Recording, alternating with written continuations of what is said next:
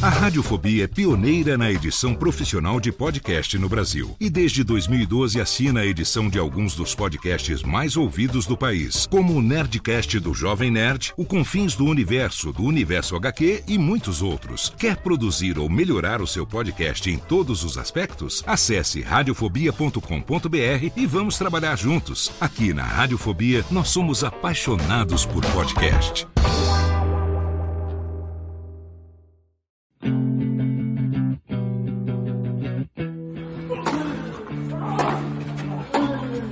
Começa agora o Backhand na Paralela, o podcast sobre tênis que vai além das quadras. Apresentação de Jeff Paiva e comentários de Ariane Ferreira. Ready?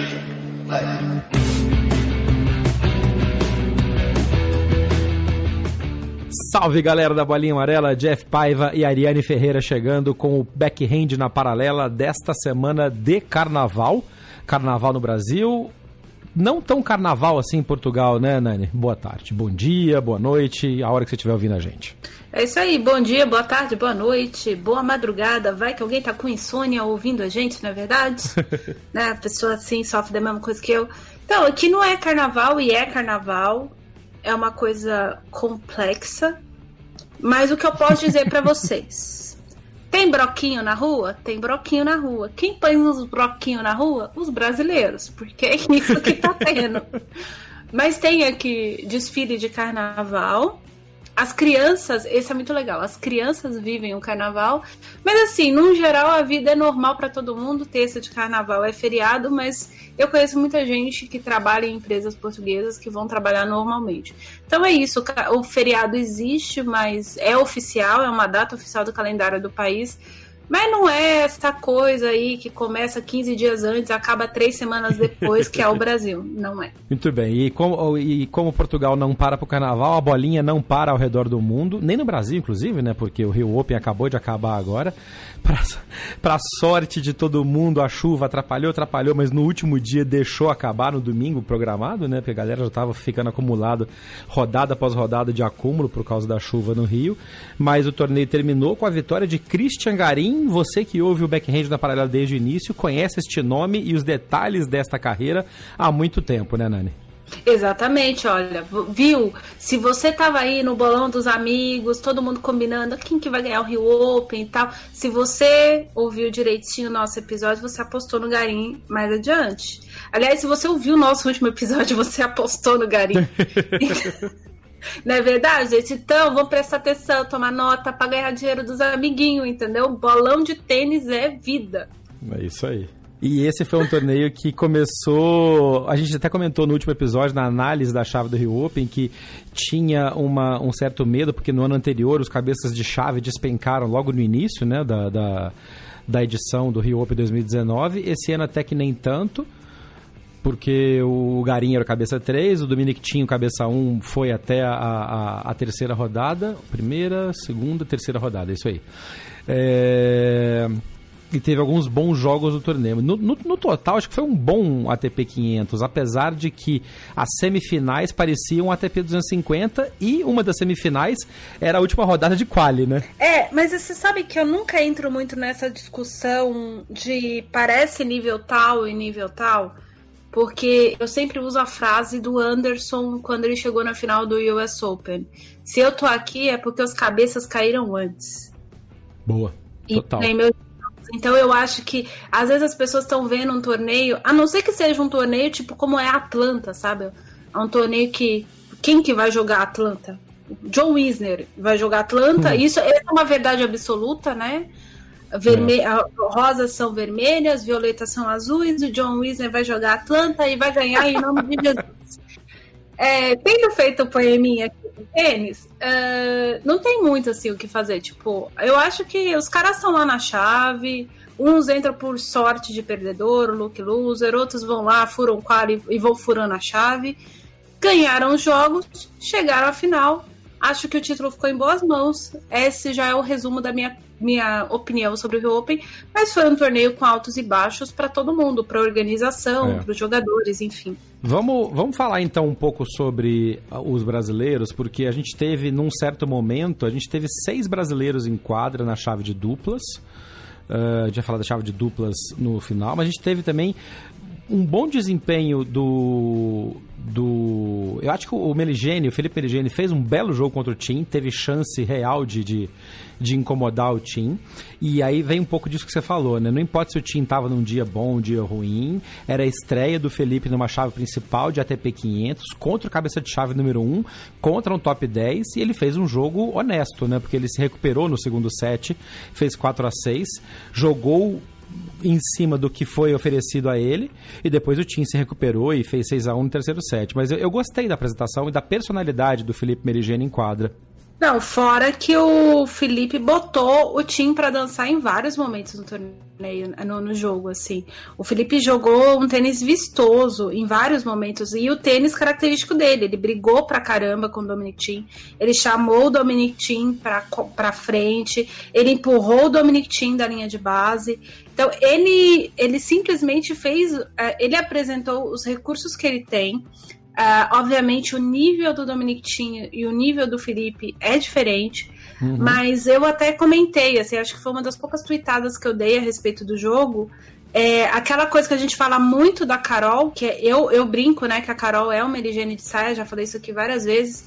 Uh, o Felipe é muito diferente do tio, mas você viu. Você, uh, todo mundo viu a luta do Felipe em quadra, né? É. O Felipe venceu um set do número 4 do mundo. Então, isso não é para muita gente. Tem quantos caras no top 100 já enfrentaram o Dominic Thiem e não tiraram nenhum set dele? Uhum. Então, é, nesse ponto de vista, assim, a apresentação, o Felipe foi o que mais deu azar na chave. De todos os brasileiros estavam na chave principal, né? Não, não custa lembrar que a dupla de Thiago estavam na chave principal, o Thiago é. Monteiro e o Thiago Hilde. É, e os outros dois tiveram, muito, tiveram muita dificuldade, e inclusive com jogadores teoricamente mais pares é. a eles do que do que foi o caso do Felipe. Assim, o nível, a diferença de tênis do, do time para o Felipe é gritante. Hum. Então foi muito bom ver, e eu espero que ele, ele tire todos os aprendizados que ele puder tirar dessa derrota, porque daí ele tende a inclusive ter uma evolução rápida, né? É. Uh, uma evolução mais, mais interessante. E foi um torneio que para ele foi muito bom pessoalmente, porque ele chegou nas semifinais de duplas. Com, jogando com o Thiago Monteiro, até a gente comentou na análise das chaves de que parecia que era uma dupla feita só para juntar a galera e paguei língua, né? Eu, Jeff, paguei língua. Quem falou isso fui eu, a Nani não fez esse comentário, fui eu. Uh, de que parecia uma dupla feita só para juntar a galera e na verdade não, eles, eles fizeram um bom desempenho, né?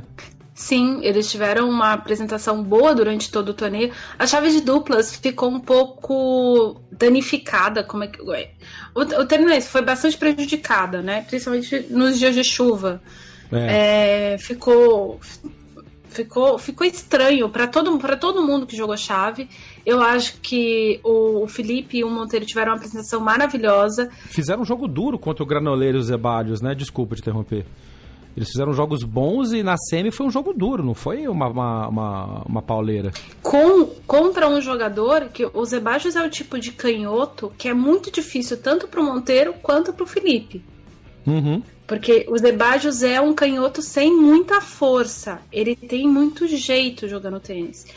E então é, é, o tipo de jogador que dá trabalho, dá muito problema para os dois e em vários momentos eles conseguiram segurar o ímpeto, a habilidade e inclusive o entrosamento dos dois e principalmente a questão da habilidade do, do Horácio. Muita gente vai se apegar muito ao fato do Orlando e do Rafael terem vencido o, os colombianos, os números uns do mundo.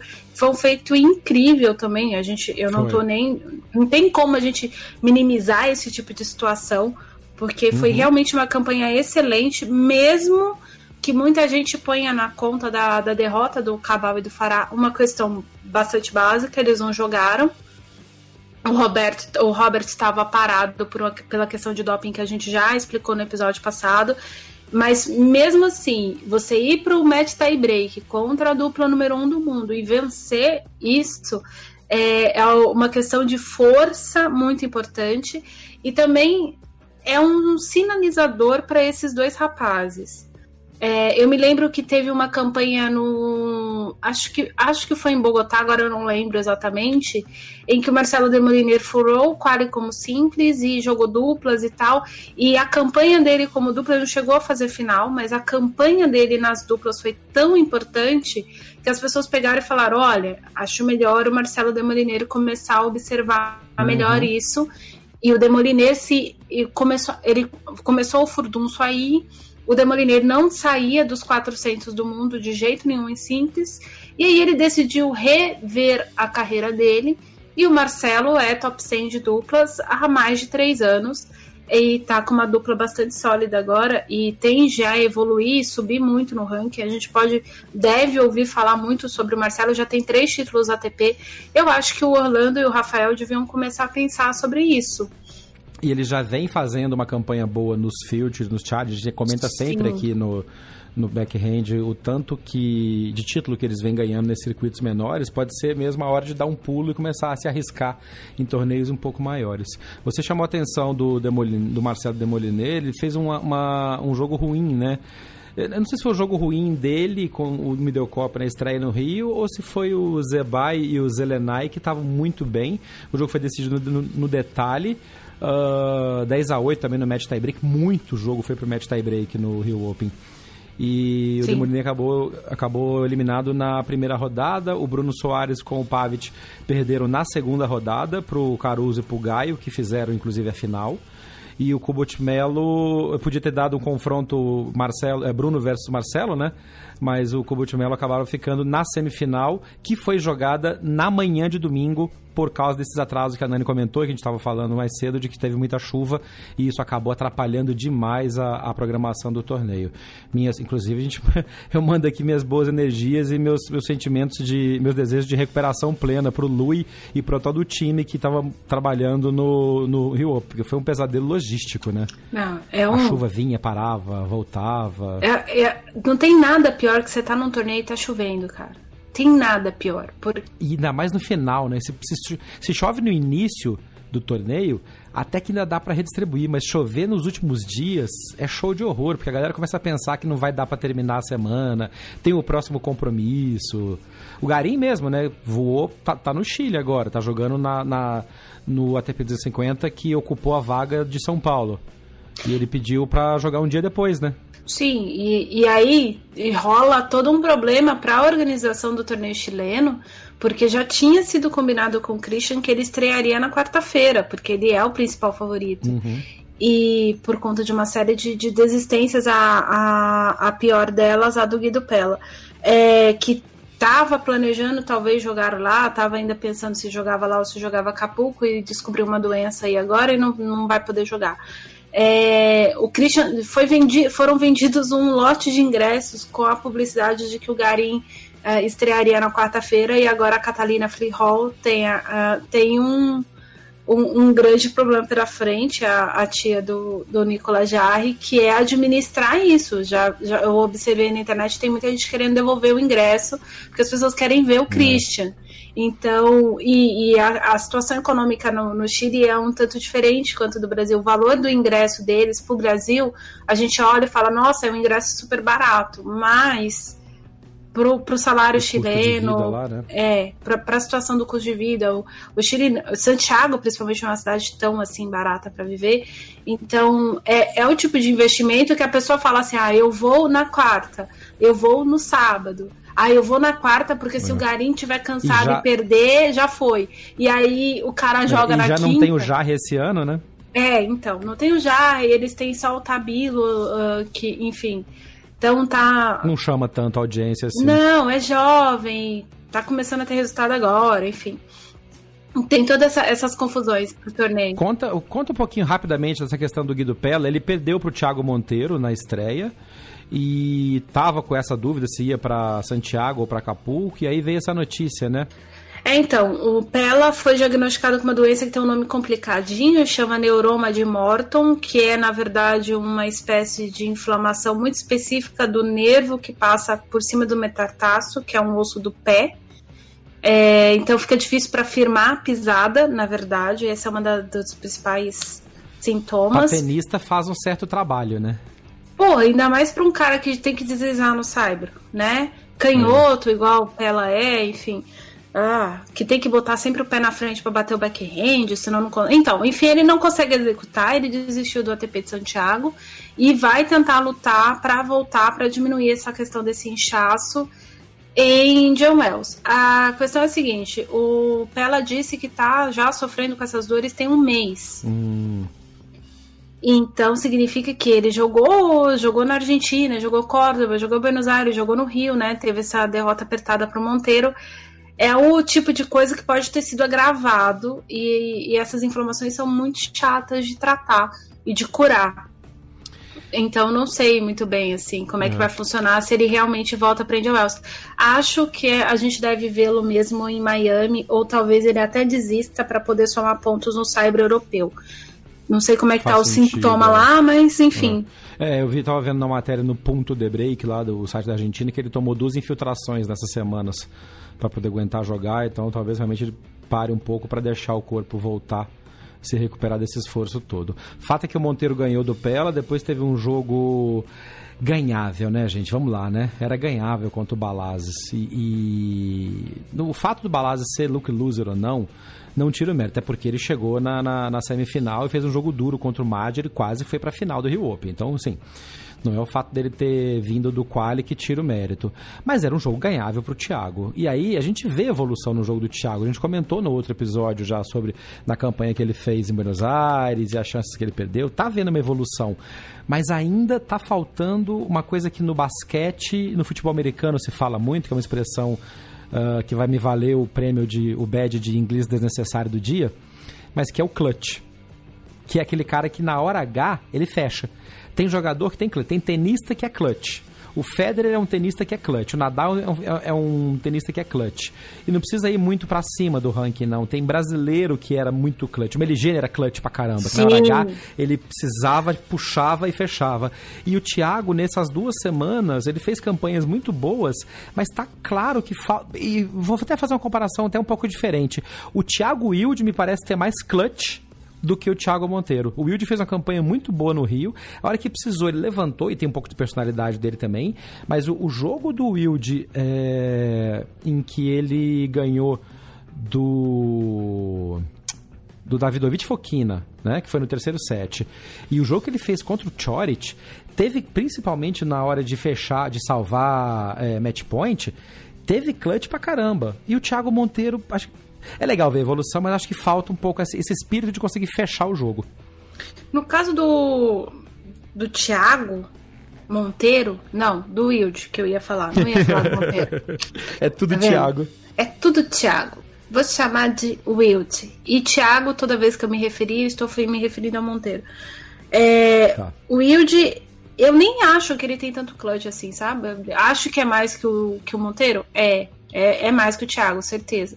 Mas o Wilde, por exemplo, o, o Monteiro conseguiu bater o, o Chorit. O Wilde não. E o Monteiro venceu com autoridade, inclusive a questão dos clutches e tudo mais. O, o Chorit, provavelmente, um daqueles match points que ele perdeu ali, ele deve ter pensado, mano, eu vou perder de novo pra um brasileiro, cara. Não! Não vou. Segunda semana seguida, é, não vou, não. Não, não vou, não. Esse moleque que corra. Você que lute, como dizem. Como, você que lute. Como diz o meme da internet. Você que lute. Foi o que o, o Charity gritou. Mas, correu, mas lutou bem. É. Não. Lutou, lutou bem o Wild. Eu gostei de ver a, a, a, performance dele. Sim, a gente não pode. Mas é fato que o Monteiro, o Monteiro é mais experiente que o, que o Wild, né? Sim, aliás, falando do Thiago, eu vou falar do Thiago Wild. É, vou fazer um comentário que não tem a ver com o Thiago Wild, tem a ver com a torcida. É, hum. Muita gente estava polemizando a questão só, por exemplo, o Thiago não precisava ter batido boca como bateu com o Davi, Davidovich Foquina em quadra. Não precisava. É. Não precisava daquele dedo na cara, mas o Thiago tem o Thiago Wilde tem um histórico. Uh, enfim, a gente uhum. conhece o histórico dele, é. né? É, mas... Quem ouve o podcast conhece bem também, que a gente já falou várias vezes aqui. Exato, assim. Uh, então, ok. A questão, por exemplo, a torcida começou a pegar no pé do Davidovich Fokina porque o cara sacou por baixo. E aí a gente tem que abrir um parênteses. A gente tem que abrir um parênteses. O David muito... Fokina também não é santo, né? Não, peraí. calma. Vamos abrir um parênteses muito grande aqui. Não tô falando que o cara é santo, mas inclusive comentei com um dos nossos ouvintes que veio me questionar no Twitter. Ano hum. passado, Davidovich fez semifinal aqui em Estoril. É, em Estoril, as pessoas gritavam contra o Davidovich Foquina. Porque, caso é vocês não saibam, português não gosta de espanhol. Ah, então, tendo feito esse. Né, então, mas caso não saiba, né? Tipo francês e inglês, é. brasileiro que odeia argentino, argentino que não gosta de chileno, enfim. Essa gente não se gosta. E aqui a galera, assim, tirando alguns jogadores espanhóis são muito bem recebidos pela torcida portuguesa, por uma questão de transcendência, quem é uhum. muito jovem, quem ainda não fez nada, vai tomar no lombo mesmo, e foi o caso do Davidovich. O Davidovich não teve torcida favorável nem quando ele estava jogando contra sei lá quem, um, um outro crucificado na, na chave. Todo uhum. mundo torcendo contra, quadra lotada, galera berra, em, em, Só que aqui a torcida, obviamente, é diferente da carioca, então Sim. a galera berrava no momento que podia berrar. Mas é, em momento nenhum ele perdeu o equilíbrio. Entendi. E aí, e a galera tava se vangloriando de ter, de ter feito o rapaz perder o equilíbrio. Não é. é assim que se ganha um jogo. Porque assim, vocês fazendo isso, é, por exemplo, esse tipo de comportamento, se tá o Belucci em quadra, o Belucci se desestabiliza também. Se uhum. tá o Marcelo Melo, o Marcelo se desestabiliza. Alguns jogadores brasileiros não. Alguns têm aquele espírito, tipo o, o, espírito que agora, bom, o feijão foi banido do tênis, mas o feijão tinha muito disso. Se a torcida tava em cima do, do adversário dele, berrando, gritando, aí que o feijão ia para cima mesmo. É. É, ele ganhava na base do ódio. Parecia que, que o ódio da torcida contra o adversário dele fazia ele ganhar. Tem gente que se alimenta disso, tem gente que se sente mal com isso, porque isso não é ambiente de tênis. E assim, eu tô abrindo esse parênteses gigantesco porque sacar por baixo faz parte da regra. Não é desonesto, é um uhum. recurso técnico, era muito usado na década de 40. O negócio foi ressuscitado pelo Nick Kyrgios recentemente, ano mas passado, nos anos vai 90... Fazer um ano, vai fazer um ano, inclusive, foi Acapulco ano passado. Exato, mas por exemplo, em acho que foi em Roland Garros que o, o segundo Roland Garros que o Courrier ganhou, Roland Garros, uhum. teve um fulano lá que eu não lembro quem que era que sacou por baixo. Isso é. foi o quê? 1992. Então, é. assim, é o tipo de coisa que é usado. Tem um, um, vídeo na internet que eu já não lembro onde tá, que é um jogo do McEnroe com o, o Borg, que um dos dois, não lembro quem, saca por baixo. Então, é o tipo de recurso que existe. É, aquele negócio também, quando é o nosso cara que faz, a gente aplaude, ó, oh, o cara é malandro. Se fosse o Will sacando por baixo contra o David David Foquino naquele dia, a torcida tinha ido à loucura. Sim, exatamente. Tem essa é coisa também, né? É, exato, só que o que eu acho, e aí é por isso que eu falei no, no episódio passado, e acho que isso não, tem, isso não tem nada a ver com a organização, tem a ver com o público. É, e talvez tenha. Ferramentas e espaços como o nosso sirvam para explicar para as pessoas que isso não faz parte do tênis, isso não faz parte do handball, isso não faz parte do tênis de mesa, isso não faz parte da natação. Não adianta. Se bem que na natação você pode berrar o que você quiser, o nadador tá com a, com a cabeça na água, não vai ouvir porra nenhuma mesmo. Mas. É, tem, tem coisas que, que, assim, não cabem, sabe? O negócio de você xingar a mãe do jogador Funciona é, até não, certo ridículo. ponto no campo de futebol, entende? É. E nem no campo de futebol é aceitável. Não custa lembrar que o Grêmio foi desclassificado da Copa do Brasil porque começaram a chamar o goleiro do Santos de macaco. É, então não cabe. A CBF, a CBF está mexendo nisso. O jogo do São Paulo outro dia foi paralisado. Do São Paulo, do Fluminense? Acho que os dois. Não um contra o outro, né? Dois jogos diferentes, porque uh, os árbitros agora têm essa recomendação de se houver grito homofóbico no campo, o jogo é paralisado até que a torcida pare de, de, de fazer isso. Exatamente, porque não é, a gente não tá nesse ambiente. E aí, a questão é a seguinte, até pouco tempo atrás, isso era até aceita, isso era aceitável no ambiente do futebol. Uh, mas o brasileiro precisa entender que o ambiente do futebol é o ambiente do futebol. O ambiente o do tênis, tênis não então? é isso. O ambiente do, do, do tênis não é a, a, Arthur Ashe Stadium quando tá, por exemplo, gritando na hora que o Djokovic vai sacar. É. Ou nem a Davis Cup, né? Que qualquer país vira, vira parece jogo de futebol. Sim, mas aí no caso da Davis Cup é uma, uma questão muito, muito a ver com o ambiente do, do, do, do campeonato específico e prestem bem atenção. não é entre meio de, de, de, de saque, de game. É sempre intervalo é. de game. Então, uhum. assim, tem, tem, tem lugar para as coisas no tênis, tem lugar. Os caras, todo mundo, o Thiago, o Thiago Wilde precisava de concentração para sacar, precisava de concentração para devolver o saque. E essa é uma outra coisa que, assim, é, e principalmente, às vezes o cara que vai ver o jogo no, no, na quadra fala, no, a maioria das pessoas, né, mesmo quem joga em clube, fala: Meu Deus, os profissionais têm uma velocidade muito alta. Exatamente. Agora imagina para o Thiago Wilde ouvir todo mundo gritando e xingando o adversário dele o cara sacando a 190 km por hora e você tem que responder um saque a 190 km por hora. Então, assim, é muita coisa. Você tem que se concentrar na bola, no, no, no movimento que o adversário vai fazer, para você saber onde é que ele vai mandar a bola, para você devolver a porcaria da bola e tá todo mundo gritando. Então, assim, é. sabe, eu, eu não sei. Eu tô aproveitando esse espaço para dizer que eu sei que a gente tem bastante ouvintes no Rio e muita gente que saiu de casa para viajar, para ir ao Rio de Janeiro, para ver o Rio Open. Não é assim que ajuda a brasileira a ganhar jogo. Sabe, batam palma na hora que o Wilde for sacar. E aí, na hora que ele estiver preparando para sacar, cala a boca. Espera o cara fazer o tos, espera o cara mandar a bola para lá, espera o ponto acabar. Daí você comemora, você lamenta, você faz o que você quiser. Desde que você respeite os jogadores em quadra e o seu vizinho no lado da arquibancada. Então, enfim, eu tinha que dar essa lição de moral, que eu tô muito brava com essa situação.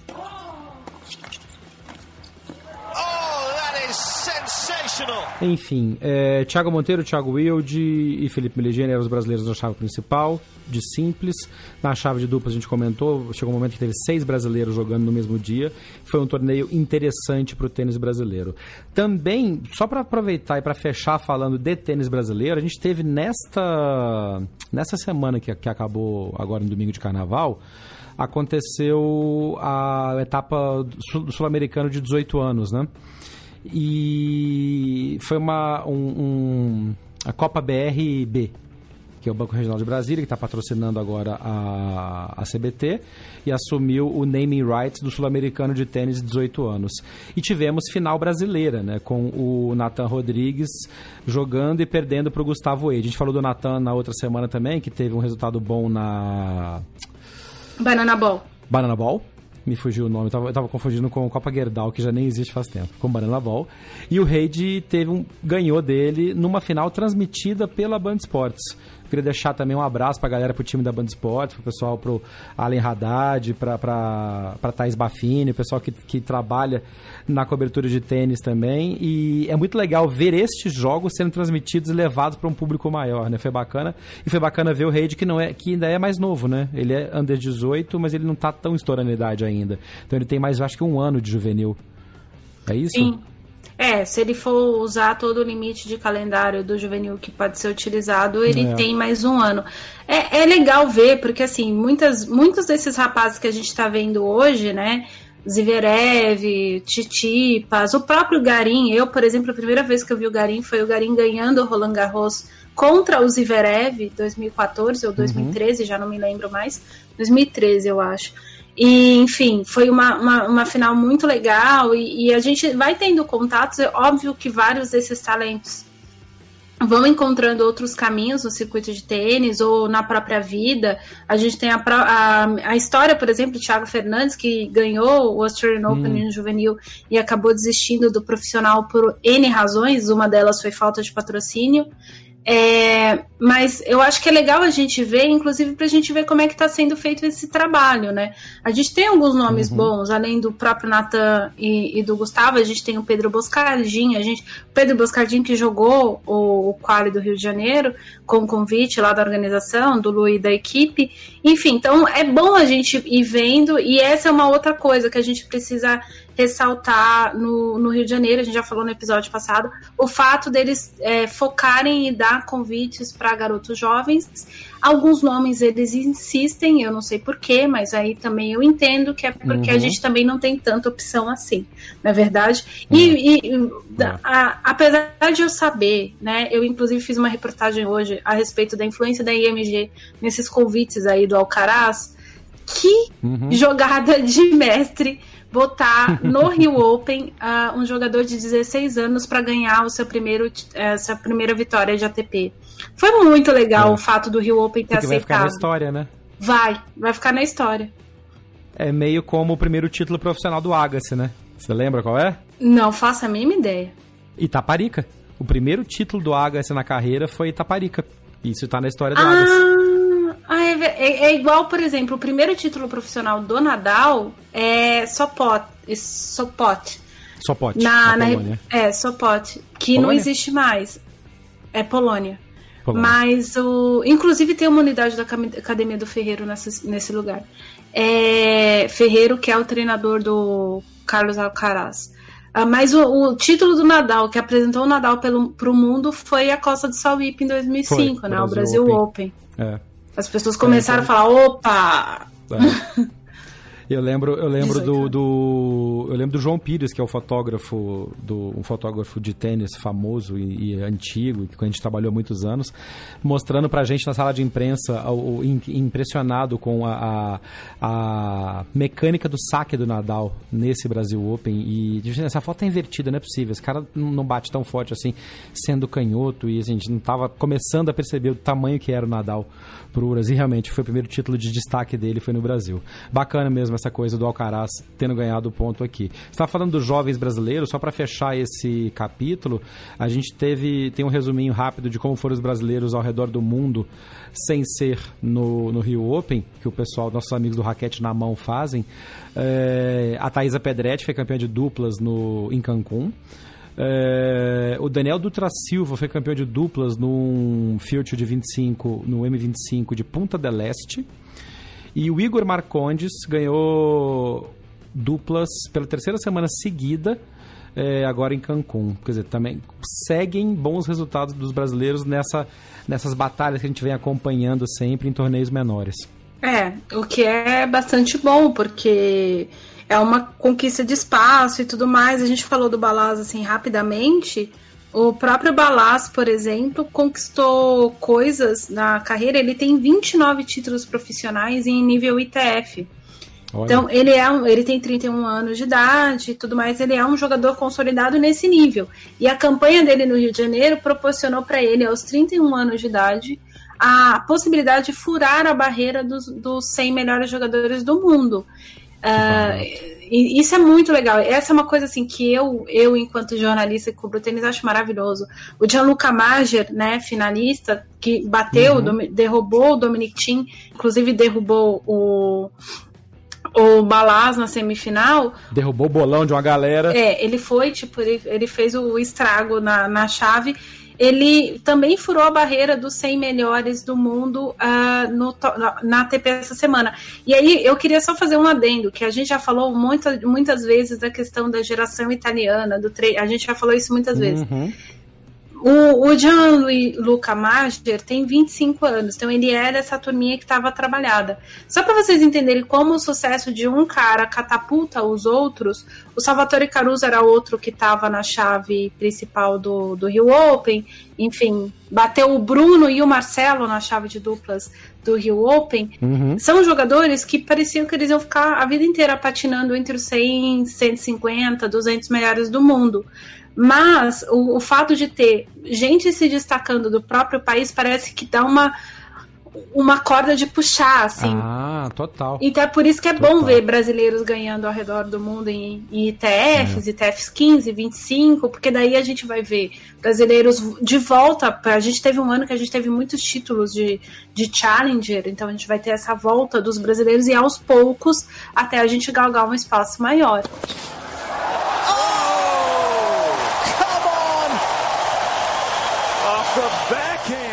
Vou aproveitar esse seu gancho então para falar dos jogadores que evoluíram na semana no ranking. A gente aproveita e mata dois títulos que aconteceram na, na semana também. Porque o maior, maior movimentação, o Mover of the Week no site da, da, da ATP é o Garim, obviamente, né? Alcançou sua, seu maior posto na carreira, que é o número 18 do ranking, subiu sete posições com o título do Rio. É, o Haile Opelka, foi campeão em Delray Beach. Aliás, sensacional a final dele contra o, o Nishioka. Porque a diferença de tamanho dos dois é que é uma daquelas fotos que vai ficar rodando para sempre, né? E o Nishioka, muito bom ver o Nishioka chegar na final também, porque o Nishioka a gente já falou aqui também, ele é um dos preferidos do podcast, porque ele é muito gente boa, é um jogador que tem uma ética incrível tem um jogo muito interessante e foi um jogo bacana do, do Opel com o Nishioka. Ah, sem dúvida nenhuma. Além de, de ter sido um jogo. É, é um jogo de opostos, né? O Nishioka trabalha muito, mas muito mesmo com a questão de munheca. Ele, ele trabalha com variação de golpe. E, e é muito diferente do, do Opelka. O Opelka trabalha basicamente com saque e forehand na paralela. saque e forehand na paralela. E, como diz o outro, você que lute contra o meu saque. É, é isso foi aí. muito legal. É, e eu tô, vou pegar a frase do Nishioka aqui na, na entrega do troféu, porque eu achei muito, muito, muito engraçada. Ele pega e fala assim: ó, agora eu tenho que ir para Dubai, então eu tenho que sair daqui o mais rápido possível. Olha a pessoa. Uh, talvez, ninguém, uh, talvez alguém se lembre aí do meu nome, tá? Mas é, eu me chamo Yoshihito Nishioka. Que isso é uma continuação de uma piada que ele já fez em outros torneios, que o povo confundia ele com o Nishikori. O Nishikori. É. Ele é demais. E ele falava, remember my name. É. Ele é muito fofo. Ele é demais. E o, o, o Opelka, é, é, obviamente que ele vai trabalhar com saco, porque o cara tem seis... Tem seis metros. seis metros. Tem seis pés, é, parece às vezes, tem seis pés e onze, é, onze jardas. Não, como é que é? Não faço ideia. Inches. Gente... Polegadas? É, 6,11 pés no americano. Polegadas, obrigado. O que equivale a 2 metros e 11 de altura. Então, assim, o cara é um baita gigante. Eu bateria. Até... Eu bato no joelho da pessoa. Não, é bizarro. O, o, o, Nishioka bate na cintura dele. É bizarro essa foto. É espetacular. E foi um jogo que deu jogo. Não foi um jogo completamente dominado pelo, pelo, pelo Opelka. Então é bacana também de ver o quanto o Nishioka realmente consegue trabalhar em, nessa nessa condição adversa. Foi 2 sets a 1, um, levou pro terceiro set, foi bacana. E os dois subiram 15 posições no ranking. O Opelka foi para 39 e o Nishioka para 48. O Madir, como você falou agora, tá furou a, o top 100, já foi para 77 de vez com, esse, com a final do, do feita no Rio. Então, sim, foram pontos que valeram muito, muito para ele. E o Balas também atingiu seu maior, seu maior ranking na carreira, no, subindo para 79. E o Balas, você estava comentando, a gente falando dos brasileiros que vão longe para jogar, o Balas é húngaro. Então, com 31 anos de idade, um húngaro vindo jogar no Brasil. Ele é o Journeyman também, é um desses caras que vão pelo mundo correndo atrás da bolinha amarela. Tem que dar muito valor mesmo. Sim, exatamente. É, cada um luta com o que tem. É, essa é uma, uma, uma das coisas que o tênis ensina pra gente, não é verdade, meu povo? Para terminar esse review da semana, vamos falar da vitória do Tsitsipas contra o Geliassime. Tá nascendo uma rivalidade interessante aí, né? Final de Marsella, o, o Geliassime chegou em mais uma final de ATP, e aí vem a questão da abordagem. Eu gosto muito da maneira como a Ariane aborda isso. Porque muita gente falando, porra, o Geliassime chegou em outra final e perdeu, peidou na farofa, não sei o que lá. E a Ariane comenta sempre, não é, é o contrário, o moleque tá chegando, é aqui a quarta ou quinta final de ATP dele, ele tem 20 anos. Não, menos é, de 20 anos. É a quinta final dele ele tem 19 anos. Pelo amor de Deus, que, que coisa sensacional. Agora, tudo bem que dessas cinco finais ele perdeu algumas pro, pro Tsitsipas, né? Então tá, tá começando a virar. a, a, a dar sangue no zóio quando vê, o, quando vê o grego. Mas bela campanha do Tsitsipas e Marcelo, hein? Não, sim. Aliás, é uma, uma constância interessante. Uma das coisas que aconteceram ano passado era o medo do, do Titipas não defender os pontos que tinha para defender e ele meio que decepcionou em Barcelona, né? Ele defendia a, a, final em Barcelona e ele caiu, acho que na segunda rodada. Ele chegou muito tenso em Estoril por conta disso, porque ele já começou a fazer conta. E aí, ganhar Estoril foi muito importante para ele, porque a gente já falou muito da, da vitória no caso do, do Titipas, porque o Titipas ganhou contra uma pessoa que o inspira, que é o Pablo Cuevas. Uhum. E nisso mudou a chavinha do Titipas. O Titipas não defendeu os pontos especificamente nos torneios, mas ele foi aprendendo como fazer co contas na cabeça dele de não se pressionar a falar ah, eu fiz final em tal lugar se assim, então eu tenho que ganhar esse, eu tenho que fazer final de novo é, ele começou a se puxar para esse lado, ele inclusive depois começou a ter esse tipo de declaração, e aí esse ano ele já chega em Marsélia para defender o título e defende o título, jogando bem a semana inteira. Ele jogou muito bem. Aliás, os dois melhores jogadores do torneio, de verdade, assim, do ponto de vista estético e do ponto de vista técnico, uhum. chegaram à final. É, eu não preciso falar, o Jeff já falou, eu acho que a gente tem que olhar para Aliassime e ver a seguinte coisa. O Aliassime está no mesmo time do Nadal e do Murray, é, com um número de, de, chegadas às finais a, ainda considerado adolescente. Olha isso. Uh, parece bobo, parece. O Nadal ganhou o Brasil Open com 18 anos? Ganhou. Porém, minha gente, a gente está falando de um menino de 19 anos que não tem background nenhum de esportividade na carreira, na vida, na família dele, né? É. É, o pai é professor de tênis, mas para por aí, entendeu? O Nadal não, o Nadal cresceu numa família, o tio dele foi zagueiro durante anos uh, do Barcelona, zagueiro titular. Então, essa questão do, do, de como ser atleta profissional, como se portar em momentos decisivos, o Nadal conhecia com 10 anos de idade, frequentando a casa do tio.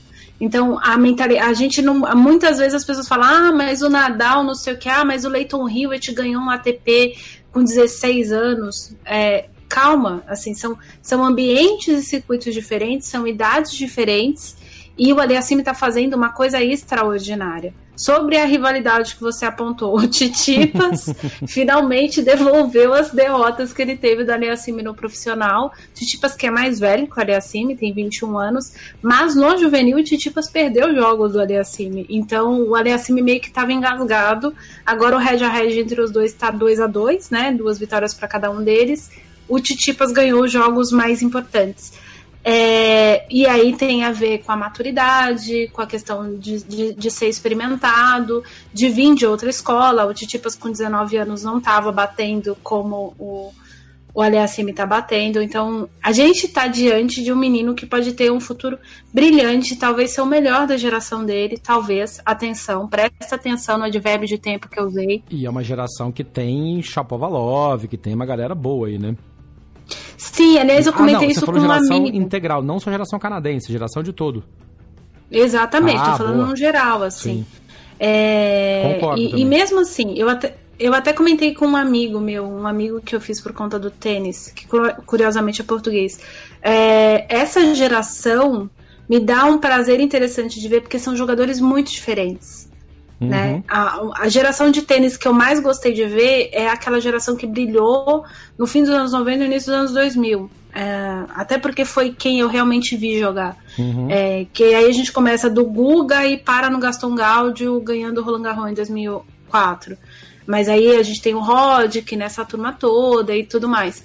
É, eram jogadores muito diferentes e jogadores que podiam fazer grandes coisas, mesmo estando 40 do mundo, 20 do mundo, número 1 do mundo. Então, essa geração de agora, essa coisa que a ATP chama de Next Gen, e na qual eu incluo o Garim, apesar do Garim ser mais velho, o Garim vai fazer 24 anos agora, é, é uma geração que traz uma diversidade para gente muito importante de esquema de jogos, e isso é muito legal. E talvez, quem saiba, o Thiago Wilde consiga o espaço dele junto com esses meninos. Uhum. Mas aí eu vou fazer o adendo. Ah, muita, eu vi muita gente, é, ainda vejo muita gente descendo o pau no fato do Aliassime não ter poder de decisão e ainda não ter vencido 7 ATP em final em de ATP. Final de ATP é. O Thiago tem a mesma idade do Aliassime. A gente está comemorando o fato do Thiago ter acumulado a segunda vitória dele em semanas consecutivas em ATP hoje. Uhum. É isso aí. Então a gente é só pra gente entender o balanço. Para fechar a parte profissional, vamos falar rapidinho. A Halep completou o vigésimo título dela na carreira, ganhando em Dubai. E a gente comenta bastante que o, o lado feminino está bem disputado, que tem a questão das jogadoras que estão chegando, muita, muita disputa, mas a Halep tem sido constante né, nos últimos anos. Sim, alguém fez a informação, me perdoe, colega, porque alguém tweetou e eu não lembro quem que foi. Acho que foi a Remy. É, a, a Halep é a jogadora que mais tempo está no top 10. Ela já inteirou, acho que cinco, cinco temporadas consecutivas. Não me recordo exatamente o dado. Isso é muito gigante. Uhum. Isso é muito, muito, muito, muito grande. Porque a gente vai olhar para o feminino, se a gente olhar no top 10 do masculino, por exemplo, a gente tem três campeões de Grand Slam, né? Uhum. Nadal, Federer e Djokovic. Uhum. E a gente tem dois finalistas de Grand Slam, né? O Medvedev e o. Jesus, me fugiu o nome do menino agora. Pai nosso, Tim. Dominic Tim. é, os outros campeões. Olha, louca, gente. Os outros campeões de Grand Slam que estão na ativa é o Stan Wawrinka, que é top 20, o Juan Martin Del Potro e o Andy Murray, ambos. Nativa tecnicamente. A nativa tecnicamente, porque ambos estão com o circuito, a carreira não foi retirada do ranking, mas os dois estão afastados por, por lesão. Se a gente for olhar dentro do top 10 feminino, as únicas que não são campeãs de Grand Slam são a Pliskova a, e a Bentite. É. Com a Pliskova tendo feito final, ela fez o US Open em 2014 e perdeu da 2014 2016, perdeu da Keber. Uhum. E aí a gente, dentro do, do resto do, do, do, top 20, por exemplo, a gente tem a Muguruza, campeã de Grand Slam, a gente tem a Kivitova, bicampeã de Grand Slam também. Então, a, e mais a Keber, que já está é, no meio do top 30, já no meio entre o uhum. top 20 e o top 30. Então, o, o, circuito feminino é muito mais diverso e o fato e, e muito mais disputado. Então, o fato da Halep estar lá há muito tempo é um negócio gigantesco. 20 títulos é muita coisa.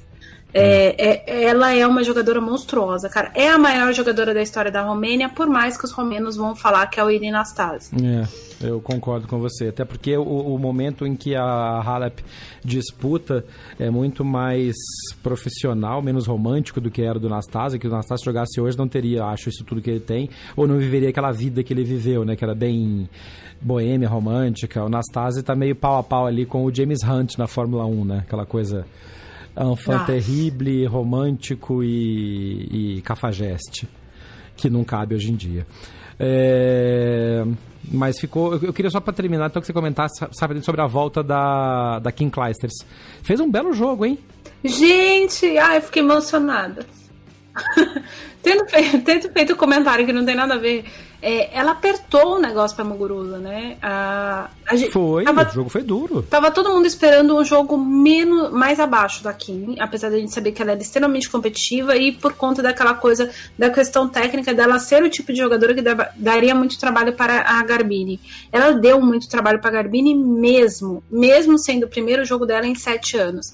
É, é fantástico se ela conseguir, uh, inclusive achei a Kim fora de forma, Uh, a Kim sempre foi mais forte. Eu não estou dizendo que ela está gorda, ela sempre foi mais forte. A, mas a Kim tá pesada em quadra. E a Kim, mesmo sendo tá. uma jogadora forte, a Kim ela tinha um movimento leve, né? E ela não tem uhum. isso ainda, ela tá ainda chegando no shape. Então, se ela chegar no shape, crianças, é. o negócio vai apertar pra meninada Me aí. lembro, a volta, a volta dela me lembrou um pouco a volta da Serena quando voltou da gravidez, porque o talento tá lá, mas claramente o corpo ainda não tá no ponto em que o talento pode usar todo o recurso que o corpo pode dar. Te viu isso também? Sim, mas, e, mas eu tenho, tive a impressão de que aí eu, eu já não sei se é o lado torcedor ou se é realmente o olho clínico de quem viu. É, eu tenho uhum. a impressão de que me parece que a Kim chega, chega em forma antes do que a Serena. Porque a uhum. Serena, por exemplo, fez final de Grand Slam na base do talento. As duas primeiras finais da Serena. Purinho. Foi principalmente o Wimbledon. Foi assim: a, a adversário é. olhava pro outro lado e falava Serena, e todo mundo se borrava. Né? É. Ah, então, isso foi bastante. ajudou muito. E no caso da Kim Clijsters, essas meninas agora, diferente das meninas que enfrentaram a Serena, as meninas ou tinham convivido com a Serena antes da gravidez, ou elas tinham visto a Serena ou tinham enfrentado a Serena. Essas meninas agora, a maioria delas nunca viu a Clijsters na vida, no sentido de competir uhum. contra a Clijsters, porque a Clijsters sempre uhum. foi uma uhum. figura presente no tour. Então, tirando a Serena, a Sharapova, um ou outro nome ali, ninguém nunca enfrentou a, a, a Kim Clijsters. É, e isso é, é, é um tanto de que elas não têm aquele respeito não, é, não vou dizer um respeito, porque o termo não é respeito, mas elas não têm medo da King Clijsters. Aliás, a Muguruza é. entrou em quadra sem medo da King Clijsters e quase rodou no segundo set por causa do medo quase de não rodou, ter medo. É verdade. E, e se é aqui. Aí, tem se... que ter respeito. Exato. Porque não é medo a palavra, é respeito. Exato. Então ela entrou lá. Você manda uma bola meio. É, porque você manda uma bola mais solta, como a, a Muguruza mandou algumas, e aí é, vem a questão do talento. A Classes monta na bola e faz a bicha andar, e tira do ângulo. Então, é, é meio por isso que eu falei isso. O corpo, a hora que o corpo da Classes voltar um pouco mais pro eixo e conseguir responder o comando mental que ela dá mais rápido, mais na hora que precisar, vai dar um baita trabalho. E aí a gente vai ver de volta, quanto a essas jogadoras grandonas, o, o sling, que era muito típico do Marcelo Rios, que era um contrapé desgraçado curto, uma coisa horrenda, que a Kim Clijsters... Um ângulo absurdo. Nossa, tirando a Enin, e a Kim Clijsters acho que começou a usar por causa da Justine Enin, se você é novo no tênis, jogue no Google, Justine Enin, belga, uh, número um do mundo, dona de seis títulos de Grand Slam, um mito. É, a, Justi a Justine usava muito sling do que o Marcelo usava e a Kim Clijsters começou a praticar o sling e era um negócio assim que virou uma arma dela contra jogadoras grandonas. É, aí a, Mugu, a é. sorte da Muguruza foi que ela resolveu não, ela não tirou o sling da cartola. Se tivesse tirado, a Muguruza tinha perdido o jogo. Ou no mínimo levado para um terceiro set que ia ser muito interessante. Nossa, ia entrar mental. É, e entrar mental. Muito bem, para você que quer acompanhar o tênis na ressaca do carnaval ou no final do carnaval, dependendo de onde você mora no Brasil, o carnaval vai até o outro sábado ainda, dependendo do lugar. Essa semana a gente tem o torneio de Santiago, ATP 250, que é o antigo data do Brasil Open. Uh, alguns brasileiros vão jogar lá, Thiago Monteiro já, já tá lá, o Garim viajou direto para lá, vai jogar, acho que na quinta só? Na, na quinta ele teria que ter bye, na quarta que ele vai jogar mesmo, né? Não, é na quinta.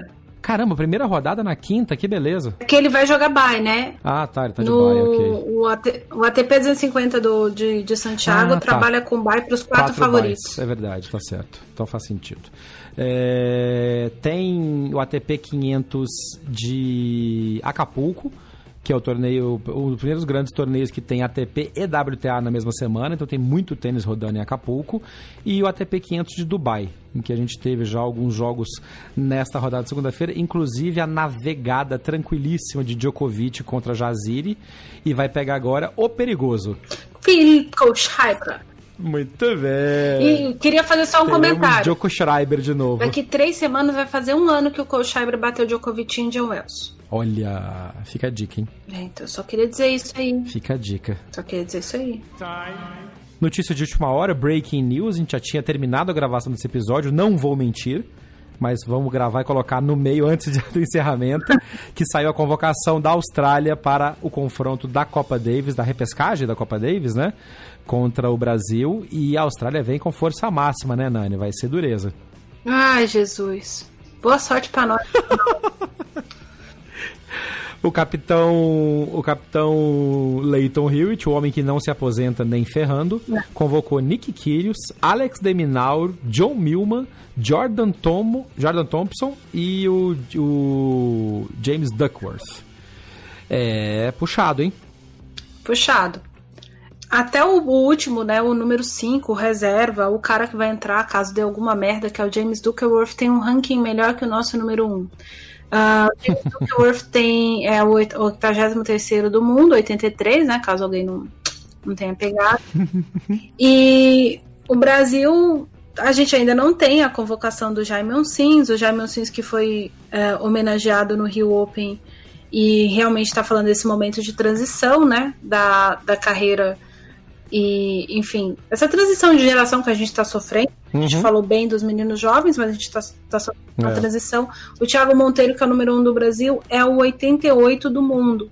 Uh, se a gente for olhar uma questão de se o Jaime for convocar os cinco melhores brasileiros em questão de ranking, é, ele convocaria o Marcelo, o Bruno, o Thiago Monteiro, o, o Marcelo Demoliner e depois o João Menezes. E aí não dá para a gente ir jogar com três tenistas, a gente precisa de dois. É, pelo é. menos. Uh, se a gente for pensar nos uh, cinco melhores brasileiros de simples, só para vocês terem uma noção, é o Thiago Monteiro, o João Menezes, o Thiago Wilde, o Guilherme Clesar e o Pedro Sakamoto. É um confronto Isso. muito difícil. É muito difícil para o Jaime é, escalar um time.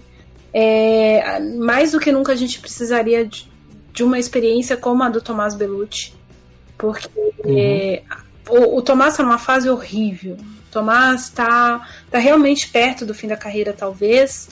Ah, o Tomás já tem 32 anos, mas a gente precisava de alguém experiente para enfrentar esse time da Austrália para a gente ter alguma chance. É, a nossa experiência está toda na chave de duplas, né? Na simples seria complicado mesmo. E talvez, ou talvez ir para outro lado mesmo, talvez apostar na juventude pura e colocar Thiago Wilde e Thiago Monteiro.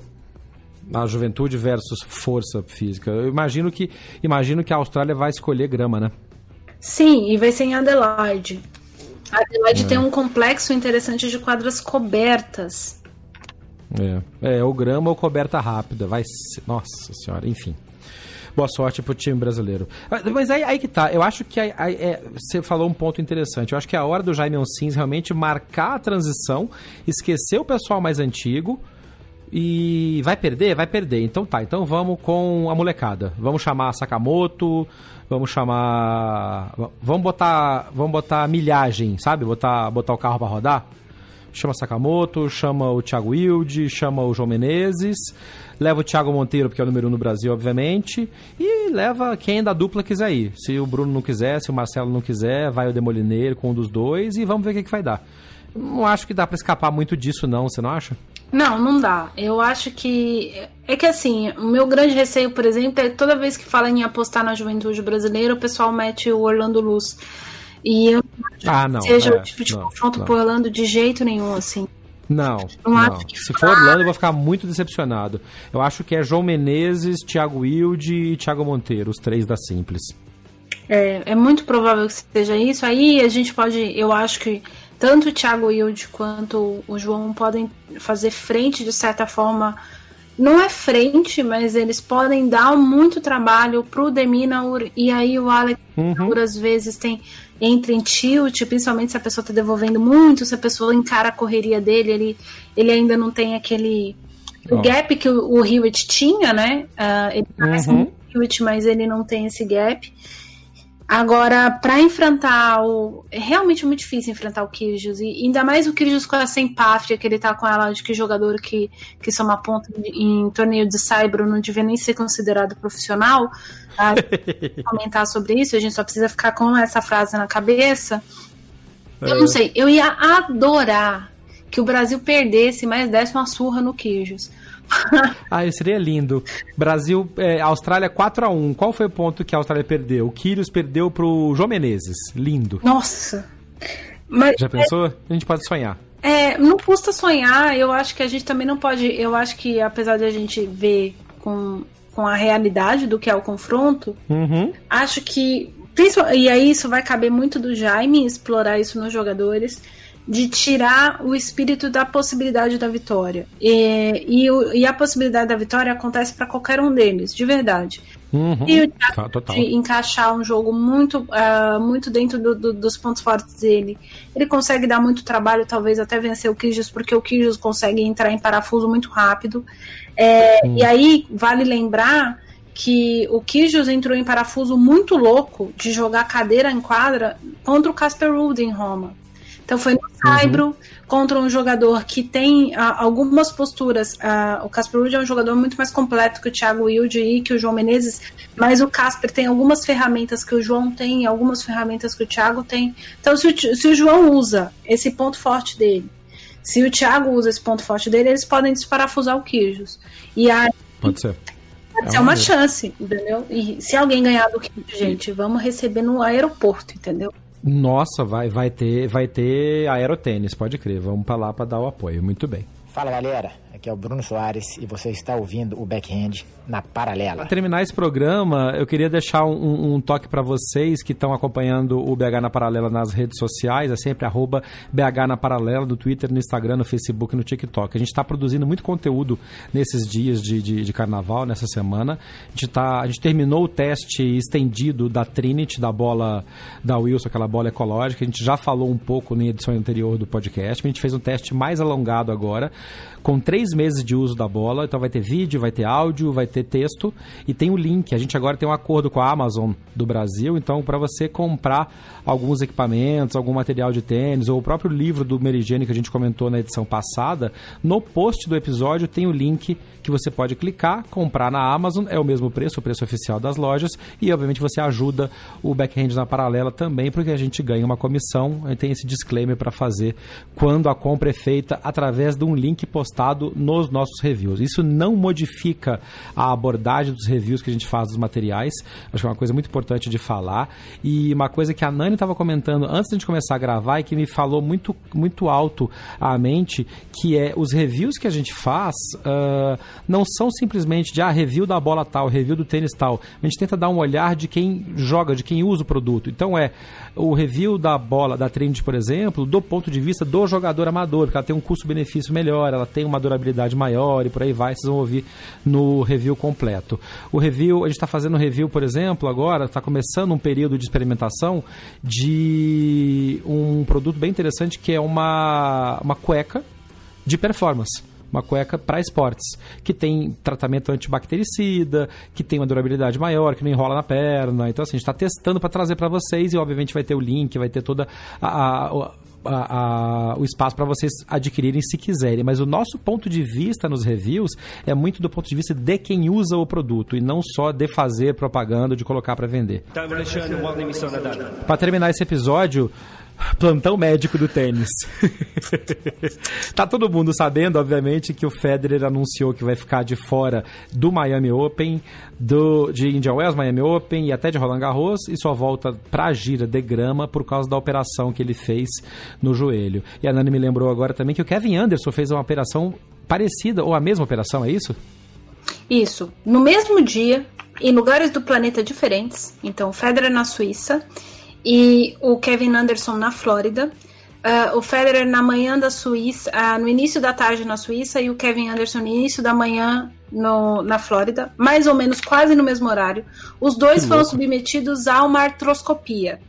A artroscopia do Federer não foi detalhada, mas o Federer é, disse, deu a entender no comunicado que a lesão é muito semelhante à lesão de 2016. O que era a lesão mas de 2016? Não mas não era o mesmo joelho. Isso, não no mesmo joelho, ok. Porque o Federer teve um problema de corpo presente, que é tipo um, é tipo uma coisa que cresce, uma calcificação que dá uh, por baixo do, do, do menisco, menisco é, de, na rótula, né, que é o nervo uhum. que passa no joelho, tem a rótula. Entre o menisco e a rótula deu uma calcificação aí. O Federer sentia muita dor, ele precisou operar. O Federer não teve um tempo de, de distância, porque o que acontece? Vocês estão acostumados a, a ouvir falar de artroscopia no, no futebol. Uhum. Com 40 dias o cara pode jogar futebol. Futebol pro joelho é mais desgastante do que ah, por conta das, das faltas e tal. Uhum. A questão do impacto do futebol é mais grave do que pro tênis. Então, com 30 dias, o tenista pode voltar a jogar. O Federer respeitou a questão dos 30 dias e voltou a jogar a, ali nos Masters 1000, porque o Federer foi operado dia 3 de fevereiro de 2016. Uh, ah, até a data eu sei. É, então, deu um mês e meio, um mês e, e dez dias depois, o Federer voltou a jogar em Miami, sentiu dores e aí tentou voltar em Wimbledon e aí ele precisou dar reboot da temporada toda e o sonho de jogar a Olimpíada do Rio de Janeiro não deu certo. Então, o que, que ele fez esse ano? Se operou no dia 19 de fevereiro, uh, decidiu que só volta a jogar em Wimbledon. Na verdade, ele vai jogar em, em Halle, na Alemanha, que é uma semana antes de Wimbledon, uh, no fim de junho. Lembrando ele que ele Halle. tem contrato com o Halle, então é uma, uma um contra... ele, ele tem a presença obrigatória por contrato lá, então é uma boa até ter previsto a operação para voltar a tempo de cumprir o contrato, né? Sim, porque senão ele tem que pagar indenização pro torneio, é. tem um monte de coisa assim. Além mesmo de ser preparatório para o Wimbledon. Exato, né? É, ele se prepara para o Wimbledon e aí o Tony Godsick uh, não, não quis dar entrevista esses dias. Tony Godsick, para quem não sabe, é o agente dele. Uh, uhum. Mas a princípio parece que a programação do Federer é essa. Logo em seguida ele vai já se preparar para Tóquio e aí ele disputa então. os Jogos Olímpicos. A programação então. é essa eu estava conversando hoje com o, o Rafa Senna que é amigo do, do, do, podcast aqui, nosso ouvinte, que trabalha no Comitê Paralímpico Brasileiro e que vai para Tóquio pelo, pelo Comitê Paralímpico, e ele estava comentando, falou, gente, só falta o Federer não ir para Tóquio agora. Porque, de, de acordo com como ele voltar em Wimbledon, pode dar o mesmo e vou, não vou, vou, não vou. Só que o commitment para Tóquio é feito antes, né? Sim, então tem uma decisão a ser tomada aí. Exato, e aí eu acho que é exatamente por isso que ele decidiu ficar totalmente de fora da gira de Saibro. E aí a gente precisa parar é. para repercutir o seguinte: a gente nem comentou no podcast, no podcast, mas comentou nas redes sociais, que o próprio agente do Federer tinha dado uma entrevista dizendo que o Federer estava pensando em jogar Madrid e Roma. Ou seja, certas uhum. informações nunca saem, nunca vazam da equipe do Federer. Elas realmente vazaram para dar uma cortina de fumaça e ele ser operado em silêncio. O Federer anunciou a é. cirurgia na quinta-feira. O Anderson fez a mesma coisa. O Anderson optou por anunciar a cirurgia apenas na sexta-feira, mas dando os detalhes de, de onde ele tinha sido operado e tudo mais. Uh, o, o, problema do, do Anderson é no cruzamento do menisco então foi feita uma recuperação, uma raspagem na área, é uma, uma lesão diferente ah. de calcificação, mas a cirurgia é a mesma, né? Que é a artroscopia. Uhum. E o Anderson prevê também voltar para a gira de grama, esse é o plano dele. O Anderson deu uma informação importante, porque ano passado o Anderson deu fim na, na temporada mais cedo por uma lesão no punho. Essa lesão hum. no joelho ele, ele ganhou na pré-temporada. Então ele se machucou hum. treinando. E aí ele, te, ele teve uma fissura é. do, do menisco, o negócio começou a, a, a, querer romper, e foi por isso que ele submeteu a cirurgia antes de romper. É, então, boa recuperação para os é dois. É melhor isso do que ter um rompimento total, porque depois a reconstrução é mais complicada. Né? Exatamente. Né? E aí a gente fica naquela situação, porque, por exemplo, tá, a África do Sul estava na esperança de ter dois tenistas nas Olimpíadas né? Com o Lloyd Harris e o Anderson. É, já O Anderson já não tem ranking, muito provavelmente não vai somar pontos, e muito provavelmente a gente vai. É, pode ser que a gente não tenha o Anderson uh, na, na, nos próximos Jogos Olímpicos. Quanto ao Federer, uh, o Federer vai perdendo os pontos que ele somou, ele somou bastante pontos na, na gira de Saibro, principalmente ano passado foi campeão em Miami, então ele descarta todos esses pontos, mas ele ainda chega para Rally no top 10. Então ele deve cair para nono, tudo vai depender da evolução desses meninos, se o Sasha ganhar muitos é. pontos e tal, porque alguns meninos têm muitos pontos para defender, o Zverev e Titipas, por exemplo, mas dependendo da evolução dos outros adversários, o Federer deve cair para nono do mundo. É, mas vamos ver, né, como é que vai ser. É. E na corrida dos campeões, é, na corrida dos campeões, na corrida para Londres, né, que é a classificação, a, o ranking do ano, só do ano calendário, tá bem interessante, porque o Djokovic segue em primeiro, uh, mas tendo jogado dois torneios só, né, porque foi campeão e defendeu os pontos da, da Austrália. O Tim é o segundo, com três torneios disputados. Depois vem Gael Monfils, com quatro torneios e três títulos. Do, dois títulos. Dois. dois títulos. Dois títulos. Uh, Garim em quarto na, no ranking do ano. Depois Rublev, Federer, Zverev, Nadal, Ogier Aliassime e Medvedev fechando o top 10. E aí, para baixo, vem Schwartzman, que não se sabe quando volta, depois da contusão, né? É. E o Tsitsipas, que subiu 30 posições no ranking do ano, depois desse resultado bom que ele teve agora em Marsella. Então tem isso também, porque o ranking do ano tá bem, tá bem disputado e bem para quem, para quem pegar, né? A gente tem o Nadal defendendo bastante pontos agora em Acapulco também, assim como o Kyrgios. Uh, a gente tem o torneio de Dubai também, com alguns grandes nomes jogando e defendendo pontos. Então a gente tem uma corrida interessante para fechar a lista para Tóquio. Tem isso também, né? Quem está jogando agora está jogando para defender, para arrumar uma posição boa para fechar a lista para Tóquio. Exato, porque vale lembrar que são 64 tenistas contando com dois convidados, um provavelmente vai ser japonês, e o outro é um convite da ITF negociado por alguma das confederações. É, vou, hum. vou, fazer do, dois adendos assim. Nessa lista aqui, a gente tem o, o, Djokovic com dois títulos, né? Ele ganhou a ATP Cup e o Australian Open. O Gael Monfils com dois títulos, Rotterdam e o torneio anterior, que agora me fugiu o nome, porque é isso. O francês lá da. da é, é o francês. Montpellier, lembrei. Montpellier. Isso. Montpellier, isso. Montpellier, Montpellier. E a gente tem o Rublev com dois títulos também, né? Uh, o Aliassime tem duas finais na temporada. Então, a gente tá. Tirando o Gael, que é o mais velho da turma toda, a gente está tendo uma, pelo menos por enquanto, uma renovação também nessas caras do, do circuito e o mesmo está acontecendo no feminino. A Ribaquina tá uhum. um trator para chegar na final, chega na final ela gente morre. É. Tá, tá, tá ali acima, né? A hora, que, a hora que os dois pegarem no breu, vão chegar na final e vão dar trabalho, vão ganhar títulos. Sim. Em breve, eu acho. E, e Helena Ribaquina, que no domingo perdeu da Halep, e hoje já ganhou da Cisteia é. lá em Doha. Tá, um negócio doido essa menina. Vamos ver até.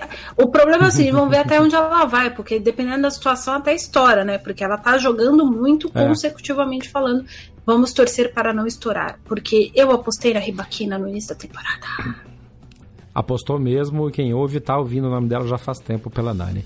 É, esse foi o Backhand na Paralela da semana de Carnaval. Para você que está nos bloquinhos, para você que está voltando do bloquinho, se preparando para ir uh, na manhã de terça-feira, na manhã de quarta-feira voltar a trabalhar. Obrigado pela audiência.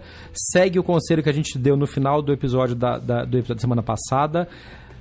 Beba água, hidrate-se, respeita as minas, respeita os mano, respeita as mona, respeita todo mundo, divirta-se com saúde e com respeito e com responsabilidade. É isso aí, gente. A gente se vê na próxima semana. Eu sou Jeff Paiva, esse foi o Backhand na Paralela. Um abraço. Termina aqui mais uma edição do Backhand na Paralela. Mande seu comentário ou sua sugestão de pauta pelas nossas redes sociais. BH na Paralela, no Twitter, Facebook e Instagram. Até o próximo episódio.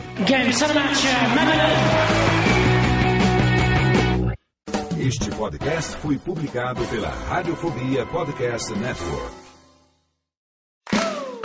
Olá, eu sou Léo Lopes e quero convidar você a ouvir o Pod Notícias, a sua dose semanal de informação sobre o mercado de podcasts no Brasil e no mundo. Um podcast curtinho de 15 minutos com o resumo de tudo o que acontece nesse universo do podcast que cresce a cada dia e que chega até você toda segunda-feira às 7 horas da manhã no seu agregador de podcast preferido e também no YouTube. Acesse agora em podnoticias.com.br.